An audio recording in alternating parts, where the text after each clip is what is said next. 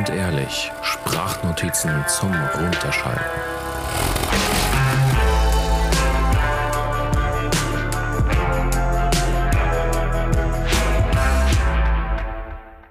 Herzlich willkommen. Endlich geht es weiter mit Grundehrlich Sprachnotizen zum Runterschalten. Staffel 2, Episode 1. Ja, es war letztlich doch eine etwas längere Sommerpause und eigentlich habe ich gehofft, dass ich die erste Episode aus dem fertigen 924S mit Blick auf dem Gardasee aufnehmen kann. Aber leider verzögert sich die Fertigstellung in den Winter hinein. Es fehlen noch Punkte wie Kupplungsgeber und Nehmerzylinder muss ich noch tauschen und die Lackierarbeiten sind leider auch noch nicht fertig. Aber naja, ähm, ist halt so bei jedem Projekt, glaube ich. Also beim Lackieren stellte sich doch heraus, dass der Porsche ein größeres Überraschungsei ist und ein paar Blechteile unter der Lackschicht doch den ein oder anderen Unfallschaden offenbart haben. Nichts Gravierendes und zum Glück auch kein Rost, aber es benötigt doch mehr Zeit und Liebe als ursprünglich eingeplant. Aber davon lassen wir uns mal die Laune nicht vermiesen. Wie geht es euch? Wie war die Saison? Ähm, ja, wir haben jetzt Ende Oktober. Plant ihr noch eine letzte Ausfahrt? Wobei, ich glaube, wenn die Episode rauskommt, ja doch, doch, am Montag bringe ich die raus, passt. Ähm, genau, also plant ihr noch etwas? September war ja relativ regnerisch vielerorts. Lasst es mich gerne wissen. Und wie am Ende der Staffel 1 schon angekündigt, ihr könnt mir auch gerne Sprachnachrichten hinterlassen. Link hierfür in die Show Notes. Dieser Link, der führt euch direkt zu Anchor FM und auf dieser Seite könnt ihr eine Sprachmemo hinterlassen.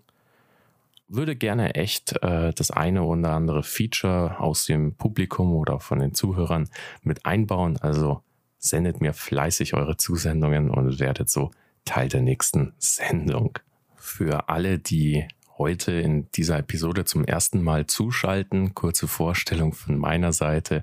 Amadeus 28 aus Nürnberg und mit dem Podcast Grundehrlich möchte ich so ein bisschen die Schnittmenge in der ja inzwischen eigentlich doch größeren Nische junge Leute und Oldtimer und Restauration und all die Dinge, die man so liebt, äh, erreichen. Und mit dem Podcast versuche ich auch die eine oder andere äh, Anekdote bei meiner Restauration vom 924S zu erzählen, aber auch vielleicht den ein oder anderen Abschweif in irgendwelche Designklassiker oder in die Welt der automobilen Schmuckstücke. Kommen wir nun aber zur heutigen Episode. Ich will euch zum Staffelstart auf eine Zeitreise nehmen. Hä? Zeitreise? Ist doch irgendwo Standardthema bei einem Oldtimer-Podcast. Ja, natürlich. Ähm, heute aber tatsächlich auf eine etwas andere Art und Weise. Ich hole mal etwas aus. Anfang September machten die Jungs Silvan und Leon von 944 Experience ähm, von deren Europatrip in zwei indisch-roten 944 habe ich bereits in Folge 9 und 7 äh, berichtet die machten halt in Nürnberg. Und da, um denen ein ja, grundehrlich Erlebnis zu bieten, äh, den ersten Testlauf eines Cars and Coffee Mini-Events, machte ich mir fieberhafte Gedanken, was ich ihnen bieten könnte. Also, ja, so nebenbei gefragt, äh, hättet ihr eigentlich Lust nächstes Jahr auf so ein grundehrlich Cars and Coffee Event? In Spotify gibt es ja die Möglichkeit, Abstimmungen zu machen unter der Episode. Und wir probieren das einfach mal in der heutigen Episode. Und ihr könnt mal abstimmen. Und solltet ihr nicht über Spotify hören, sondern über Apple Podcast, Amazon, was es noch gibt, könnt ihr mir auch gerne hierzu eine DM auf Instagram schreiben. Aber zurück zum Thema. Also, was für ein grundehrlich Erlebnis habe ich äh, versucht zu kreieren? Ich dachte mir so, natürlich könnte ich eine Sightseeing-Tour in die Nürnberger Altstadt machen oder auch einen Abstecher in die fränkische Schweiz. Doch beides war, ja, nicht so das Wahre. Hintergrund war nämlich, dass die nur drei Stunden Zeit für den Stopover in Nürnberg hatten, da sie abends zum Grillen bei Rainer Tillkamp in Stuttgart eingeladen wurden. Und zum anderen gab es in Nürnberg an dem Wochenende ein Red Bull Event, die District Ride wo wirklich wagemutige Downhill-Biker äh, richtig krasse Stunts in der Stadt machen und entsprechend vollgestopft war die Stadt, nachdem diese Eventreihe fünf Jahre pausierte und ja, jetzt im September zum ersten Mal wieder aufgelegt wurde. Also überlegte und überlegte ich fieberhaft und kam zum Entschluss, eigentlich wäre es doch tatsächlich cool, irgendwo stilechten Kaffee zu trinken und dann ähm, ja vielleicht irgendwas anderes äh, mit anderen Autos irgendwie zu organisieren, vielleicht irgendein Museum. Und so kam ich auf die Idee, zunächst ins Ofenwerk zu gehen. Das ist so eine ja, Event-Location, Mietwerkstatt mit so einer Ausstellungshalle für Oldtimer. Und anschließend ins Merks Motormuseum. Das ist eine private Sammlung hier in Nürnberg voller Retro-Schätze und ganz klar natürlich irgendwelchen automobilen Legenden, aber auch richtig, richtig viel anderen Kuriositäten. Also alles, was man sammeln kann, was irgendwie einen Retro-Charme hat, findet man in diesem kleinen Museum. Gesagt, getan. Ähm, Leon und Silvan fuhren mit ihren Rallye höher gelegten 944. Ich glaube Modelljahr 83, 84 auf den Parkplatz und wir verstanden uns von der ersten Sekunde. Sau cool, die beiden und deren Geschichten von ihrem zu dem Zeitpunkt mehr als 12.000 Kilometer langen Trip waren einfach mega spannend. Ich hatte ehrlicherweise auch mein Podcast-Equipment dabei und wollte ursprünglich eine Episode live vor Ort aufnehmen, doch dafür fehlte schlichtweg einfach die Zeit. So müssen wir das Interview mal via Internet nachholen. Nach einem kurzen Fotoshooting ähm, ging es dann zum Cappuccino, zum Kaffee ins Ofenwerk. Da sind wir unter anderem auch auf eine Idee zu sprechen gekommen, dass es doch richtig cool mal wäre, wenn ja dieser Podcast, grundehrlich, auch mal vielleicht Sweatshirts oder T-Shirts machen würde. Und wir konnten uns echt gut drauf, ähm, ja, darüber unterhalten, austauschen, worauf es ankommen würde, also Qualität und Design first und nicht irgendwie einfach nur so, ja, Merchandise. Doch ich schweife mal wieder ab. Im Merks Motormuseum, also der erwähnten Privatsammlung, erwarten uns dann zahlreiche Sammlungen von Schreibmaschinen über Telefonen, Kaffeemühlen, sogar Lebkuchendosen, typisch aus Nürnberg, aber auch Herkules-Fahrräder, natürlich auch Autos unter anderem. Ein richtig schöner Delta Integrale, und einen alten Polo mit Pascha-Interieur. Richtig schön. Also es war so, ja, außen so bisschen Champagner-Goldfarben und innen dann hellbraun, dunkelbraun, Pascha-mäßig. Weiß ich gar nicht mal, ob original das ist. Durch einen Zufall begegneten wir sogar dem Besitzer vom Museum. Und der konnte uns echt gut äh, paar Storys erzählen. Bei der Erwähnung, dass wir alle Transaxle-Enthusiasten sind, leuchteten seine Augen und erzählte uns seine Anekdote vom schnellsten Wickeltisch der Welt. Er hatte damals einen 924 und bei jedem Tankstopp sagte er zu seiner Frau, Du hast so lange Zeit, unseren Sohn zu wickeln, wie ich zum Tanken der 60 Liter benötige. Danach fahren wir direkt weiter. Und so entstand der Spitzname schnellster Wickeltisch. Witzig, oder? Ja, zum Abschluss des Besuchs ja, schenkt er uns drei alte Automagazine. Und diese sind der Anlass für die Zeitreise, die ich, von der ich anfangs sprach, die ich heute mit euch machen möchte. ja, zehn Minuten für die äh, Herleitung, ein wenig weit ausgeholt, aber egal. Es handelt sich hierbei um die Motor Classic Ausgabe 4 von 97 mit einem Porsche 917 im Gulf-Design vorne auf dem Cover, die Automotor Sport Heft 3 aus 1985. Leitartikel ist hier der erste Fahrbericht vom Porsche 951, also dem Porsche 944 Turbo. Und dann nochmal Automotor Sport Heft 13 von 1986. Also 1986, dem Baujahr von meinem 924S. Titelstory ist hier unterwegs mit 740 PS im Porsche 935. Sehr spannende Hefte und die ermöglichen wirklich einen Einblick in die Vergangenheit. Nachfolgend habe ich mir gedacht, ich ähm, packe ein paar Passagen beziehungsweise Artikel raus oder hier rein in den Podcast, die ich euch vorstellen möchte, beziehungsweise die ich für denkwürdig halte. Also gerade im Vergleich heutige Zeit, äh, damalige Zeit. Die Idee hierfür kommt natürlich vom äh, Podcast der Kollegen vom Rückspiegel-Podcast. Auch ein Podcast zum Thema Oldtimer, wo Lars und Mackie jeweils zum Monatsende einen Überblick über die aktuell erschienenen Oldtimer-Magazine gibt und da auch den ein oder anderen Artikel vorstellt. Gerne mal äh, reinhören bei den beiden. Ähm, ich verlinke euch mal den Podcast auch in die Show Notes.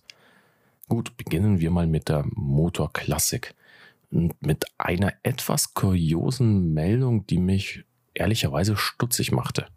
Und jetzt sind die Experten unter euch gefragt, was es mit der Story auf sich hat und ob ihr jemals schon davon gehört habt.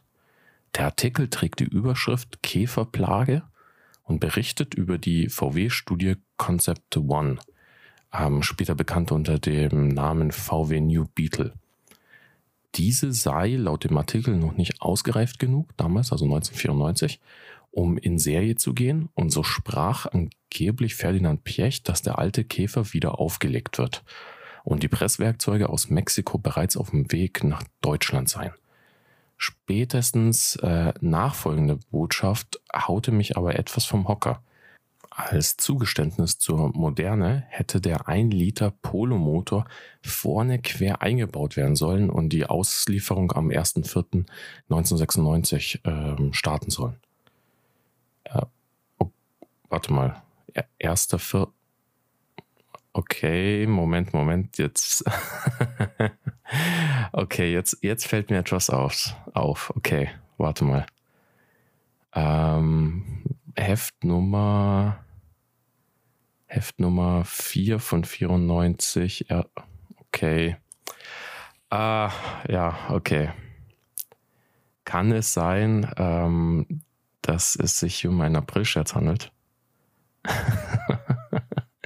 Bin ich gerade ernsthaft auf einen 28 Jahre alten Scherz hereingefallen?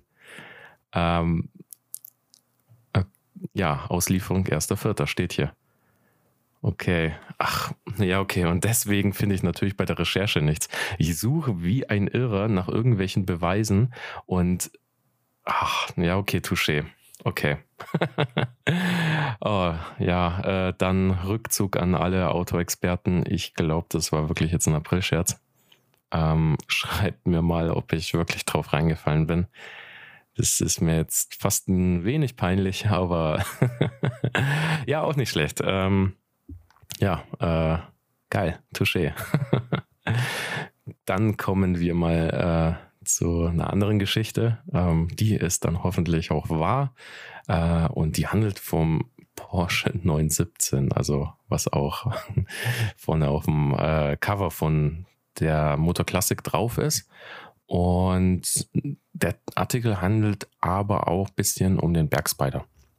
Es ist ein Interview zwischen ähm, der Zeitung, also der Motor Classic, und Ferdinand Piech, der ja als 26-jähriger Porsche-Ingenieur ähm, zum Unternehmen dazu kam und auch beim Bau des Porsche 917 äh, beteiligt war und diesen ja quasi diesen zweimaligen Le Mans-Gewinn mit initiierte. Ähm, interessanter Fakt zum Porsche 9 09, also zum Bergspider. Habt ihr vielleicht mal gesehen, ziemlich flach, ähm, weiße Karosse, grüne Elemente. Und der war ja für die Bergrennen gedacht, also sprich sehr auf Leichtigkeit, sehr gewichtsreduziert, optimiert. Und die Bremsscheiben waren aus Kupferberyllium, um zum einen Gewicht zu sparen, zum anderen aber auch für die bessere Wärmeabfuhr. Und um quasi mit dieser äh, Kupfer-Beryllium-Mischung äh, den Reibwert zu erhöhen.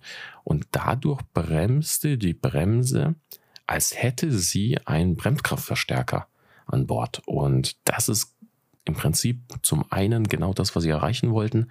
Einmal die Gewichtsoptimierung, indem sie tatsächlich den Bremskraftverstärker weglassen konnten und zum anderen auch diese starke Bremskraft, die du dann natürlich auf irgendwelchen Kurvenstrecken oder so weiter brauchst. Und es gab nur fünf Scheiben davon. Eine war Ersatz und vier waren verbaut. Und was auch sehr interessant ist und was ich bisher nicht wusste, wer von euch bereits im Porsche Museum in Zuffenhausen war, ähm, der hat sicherlich den Tank vom besagten Bergspider gesehen. Und das war im Prinzip wie eine Fußballblase, also von so einem Fußball, ähm, in einer Metallkugel. Und die erzeugte Druck und so konnte man auf die Förderpumpe und Zwischentank verzichten. Und dieser Tank war ja wirklich aufs Extremste ähm, Richtung Gewichtsoptimierung ähm, hin konstruiert.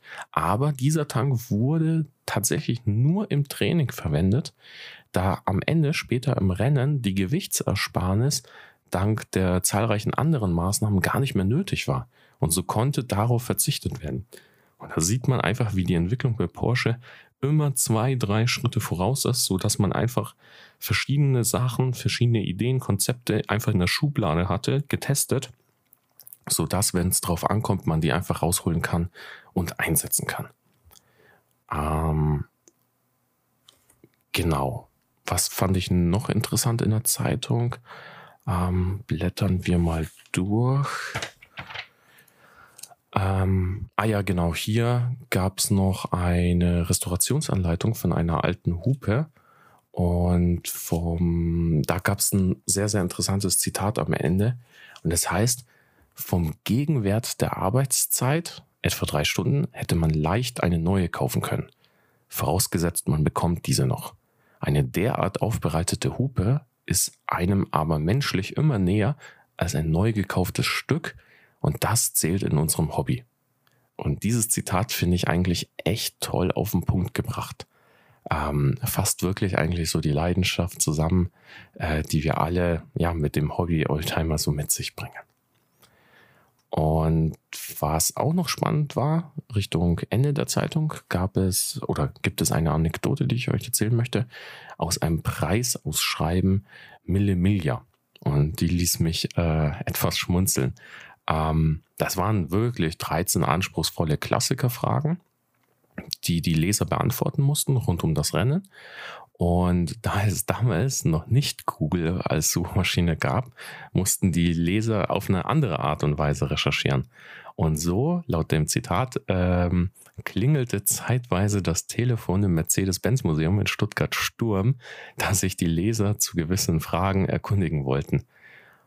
Also richtig witzige Sache, dass da wirklich äh, zum einen so eine krasse Reichweite äh, bei dem Gewinnspiel war und zum anderen, dass dann wirklich die armen Leute vom Mercedes-Benz Museum am Telefon terrorisiert wurden.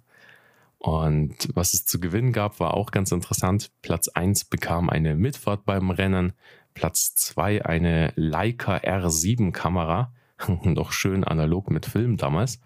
Und Platz 3 eine Uhr von Chopin im Millimiglia Design. Ansonsten noch Bugatti-Felgen. Ein Mobiltelefon, mit dem du heute wahrscheinlich Nägel in die Wand hauen kannst oder dein Auto aufbocken. Und ähm, aber auch ein Picknickkoffer. Solche Preise gab es damals. Gut, kommen wir zur zweiten Zeitung.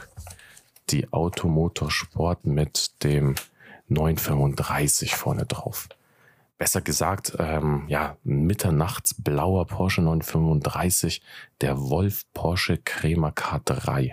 Neupreis 300.000, nicht Mark? Äh, ach ja, toll. nicht Euro, sondern Mark, D-Mark. 740 PS auf zwei Abgasturbolader, 1,4 Bar Ladedruck und das aus 3,2 Liter Sechszylinder. Der Artikel beschreibt die Entstehungsgeschichte dieses Modells und was es vom reinen Rennwagen unterscheidet. Zum Beispiel wusste ich gar nicht, waren da, also wurde ziemlich äh, viel auf Sound, äh, aber nicht Sounddesign vom Motor äh, Wert gelegt, sondern tatsächlich auf Sounddesign von der Stereoanlage. Es wurden 16 Lautsprecher eingebaut und damit der Beifahrer auch eine angenehme Fahrt hat, gab es für den Beifahrer tatsächlich eine Klimaanlage. Und ansonsten Ah ja, ein Artikel war auch noch sehr interessant. Ähm, der Vergleich zwischen turbo aufgeladenen Fahrzeugen und Vierventiler. Das war so damals die Zeit äh, in den 80er Jahren, kamen immer mehr Turboautos auf den Markt und es war so ein bisschen der Battle zwischen diesen klassischen Vierventilern und den Turbofahrzeugen. Und in dem Test treten auf der Turbo-Seite der Alpha 75 Turbo, Fiat Uno Turbo und 944 Turbo an.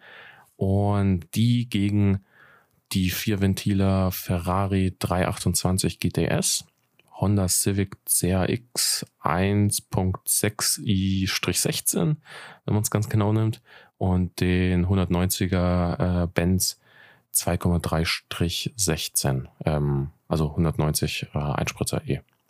Hintergrund des Tests ist, dass auf dem Datenblatt technisch gesehen die Werte auf den ersten Blick sich nahezu gleichen.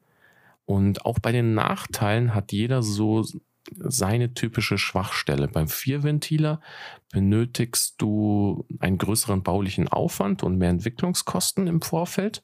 Beim Turbo auf der anderen Seite hast du mehr kostspielige Teile im Motorraum. Und dementsprechend hat sich dann äh, Automotive Sport diesen Test herangezogen, um mal wirklich zu vergleichen, was besser ist. Das waren drei Gruppen, ähm, einmal Kleinwagenbetrieb, sportliche Limousine und dann wirklich Sportwagen. Und Fazit im Kleinwagenbereich, Fiat Uno gegen den Honda Civic. Da hat der Japaner die Nase vorn. Ähm, die kleinvolumigen Motoren sind laut dem Test mit Vierventiler-Technik einfach harmonischer, drehfreudiger und der Honda entfaltet die Leistung gleichmäßig ähm, und ist letztlich tatsächlich auch in der Beschleunigung überlegen. Wohingegen der Fiat zwar mehr Platz an sich äh, in dem Kleinwagen anbietet und auch günstiger ist, jedoch ähm, schlechtere Schaltung, also längere Schaltwege bietet, niedriges Drehzahlband, musst häufig schalten und äh, ja, wenn du im fünften Gang bist, dann bist du schnell auch drehzahltechnisch im roten Bereich, wenn es mal bergab geht. Also in dem Test tatsächlich Punkt für den Vierventiler. Vor allem auch im unteren Drehzahlband war der Fiat Uno dann äh, doch etwas schwächer und wenn dann der Turbo einsetzt, ähm, Ladedruck kommt, dann sprintet der natürlich vor und du musst dann wild anfangen zu schalten. Gut, ähm, nächste Kategorie, sportliche Limousinen, Alpha gegen Benz. Hier punktet der Mercedes mit einer satten Leistungsreserve bei hohen Geschwindigkeiten, heißt es, und auch bei kurvenreicher Fahrweise und Strecke ist er angenehm zum Dirigieren.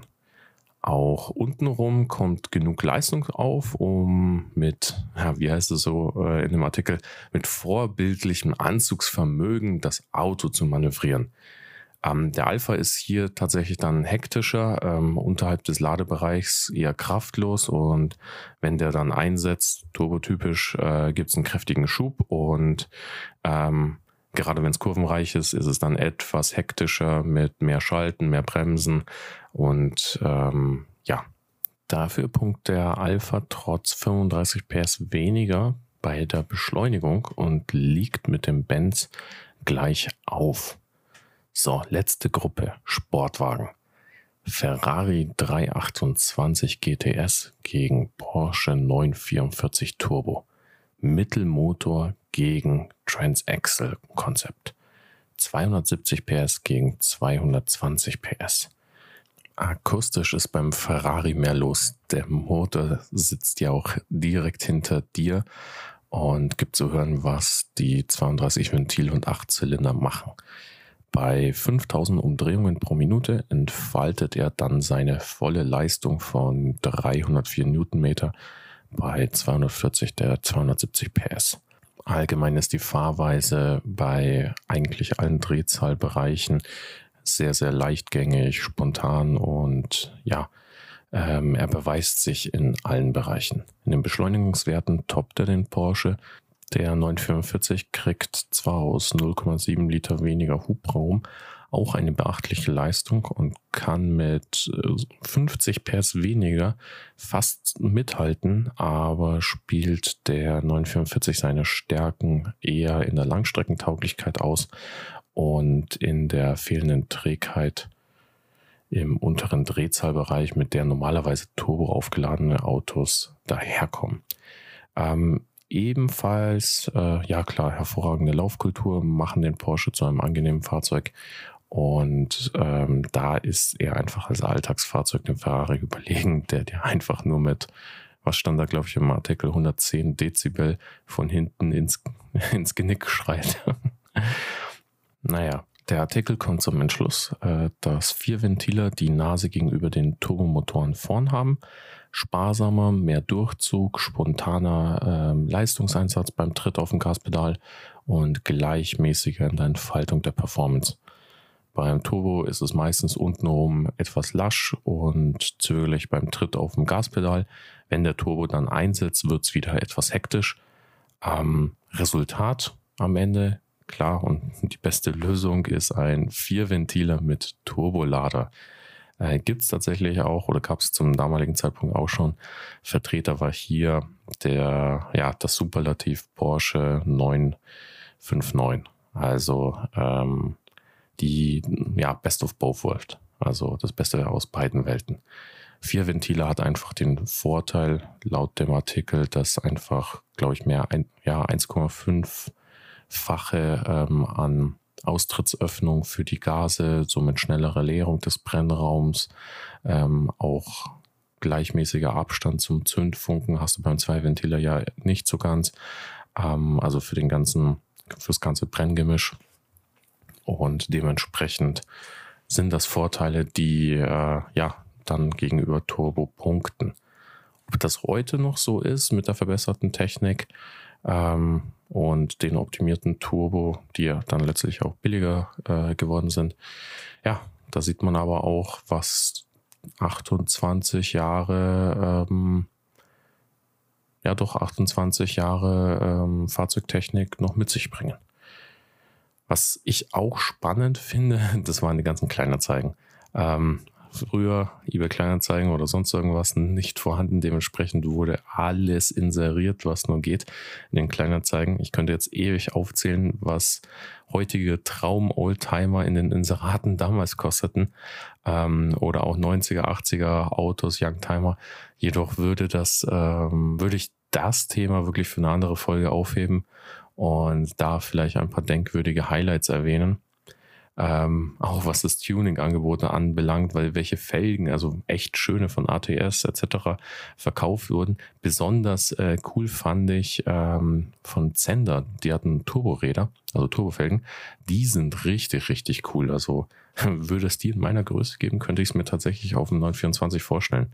Ansonsten, ja, äh, zahlreiche Veredelungen, die Bravos anbietet und so weiter und so fort.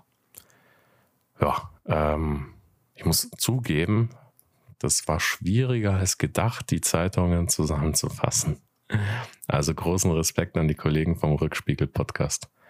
Ähm, aber genauso schwer, genauso spannend war es eigentlich wirklich in die Zeit abzutauchen und mit dem heutigen Wissen, ja, die Artikel reflektiert zu lesen. Es ist wirklich eine Reise aus der Zukunft in die Vergangenheit. Man hat einfach so diesen gewissen Wissensvorsprung ähm, und betrachtet die Sache ganz anders. Das Magazin, was ich anfangs erwähnt habe mit dem Testbericht zum 944 Turbo, das hebe ich mir mal auf für eine andere Folge. Da werde ich dann mal ein bisschen auf den 951 äh, eingehen. Die zwei anderen, nun ja, ähm, zur Feier des Starts der zweiten Staffel endlich, ähm, würde ich die einfach unter euch verlosen. Genau, also richtig gehört. Ähm, ihr könnt eines dieser zwei Magazine gewinnen. Alles, was ihr hierfür tun müsst, ist ähm, dem Account grundehrlich.de auf Instagram folgen und ähm, dann einen Post mit dem Hashtag Grundehrlich Podcast machen. Und äh, bei dem Post ähm, möchte ich gerne sehen, wie ihr, beziehungsweise wo ihr gerne den Podcast anhört. Also da könnt ihr kreativ sein, wie ihr es darstellt. ob es in der heimischen Garage, auf der Toilette oder auf dem Weg in die Arbeit ist, ähm, bleibt euch frei. Das Gewinnspiel, das machen wir mal ähm, zwei Wochen, 14 Tage nach Ausstrahlung der Episode. Also wahrscheinlich dann äh, Montag, 31. kommt es raus, dann von dort aus zwei Wochen.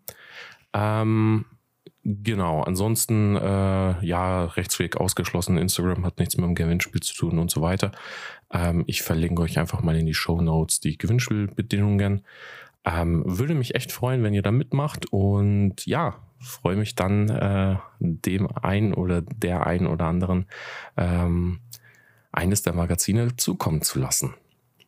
Gut, genau. Ähm, ja, krass hier. Zweite Staffel geht ja direkt rund, gleich mit Gewinnspiel. ähm, was aber bleibt, wie in der ersten Staffel, ist auch, dass es eine Kategorie Sharing is Caring gibt. Diesmal mit einer Empfehlung aus der Community. Julian hat mir ein Video auf YouTube äh, vorgeschlagen vom Kanal Crucible Coachworks. Und die sind ähm, das sind ein paar Jungs, die vom Whitebody 928 über Do-It-Yourself Sled Nose 11 ähm, verschiedene Umbauten äh, ja, umsetzen und die dann äh, wirklich cool in den Videos präsentieren und das ähm, ja dann jeweils in Videoserien. Schaut da mal rein, packe ich euch natürlich in die Show Notes den Link dazu. Genau, ansonsten, ähm, was gibt's noch aus der Community? Äh, ja, Heizer, äh, die Events dieses Jahr waren echt krass. Ich bin echt gespannt, was nächstes Jahr ähm, kommen wird. Endlich, dann bin ich auch am Start mit dem 924. Und äh, da sind schon sehr, sehr, sehr coole Bilder auf Instagram zu sehen. Ansonsten hostet äh, Soulful Machines zum Ende der ähm, Saison auch ihr erstes Transaxle-Event. 50-50 ähm, nennen sie es. Richtig passender Titel, finde ich. Auch echt cooles ähm, Artwork auf dem Poster. Leider bin ich äh, nächste Woche auf Teneriffa. Ja, okay, also leider nicht. also, äh, ich freue mich schon auf den Urlaub, ähm, aber ich kann halt auch nicht bei dem Event dabei sein, leider. Ähm, aber nächstes Mal hoffentlich. Und das heißt natürlich auch für die Jungs, die müssen ein zweites Event mindestens starten. In diesem Sinne, ja, ähm, hoffentlich bis zum nächsten Mal. Ich hoffe, euch, dir hat der Einstieg in die zweite Staffel gefallen.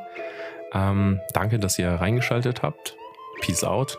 Euer Amadeus. Servus.